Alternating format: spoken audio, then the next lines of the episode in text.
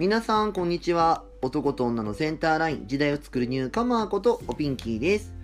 さあ今日も始まりました。おかまのおブスラジオ。皆さん今日はどんな一日をお過ごし？昨日は東京スカイツリーにある墨座水族館に行ってきました。35歳のおかまはですねいよいよ水族館に一人で行けるようになったのよ。でもお魚さんを見る前にすぐスマホ構えて写真をカシャカシャ撮ってる自分に気づいて純粋に魚を見に来たのか。それとも SNS に上げる素材を取りに来たのかわからなくなっちゃったのよ。もしかしてこういうのが SNS 病ってやつなのかもしれないわね。気をつけないと。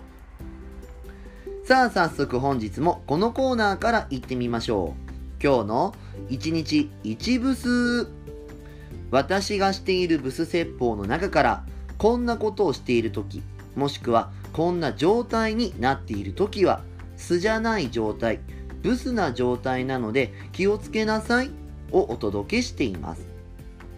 本日8月25日のブスはこちら。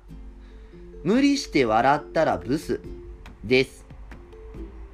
無理して笑う時ってあるでしょう？でも無理して笑ったらそれはブスよ。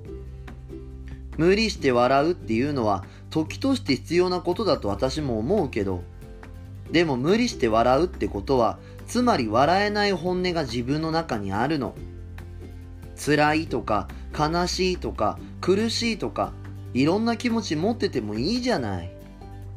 自分が感じてる気持ちを自分で否定しちゃダメよ。精進なさいブス。というわけで8月25日のブスでした。よかったら Twitter と Instagram のフォローお願いします。アットマークひらがなでおピンキー。アットマークひらがなでおピンキーで検索してみてね。おかまのおブスラジオ。今日はこの辺で。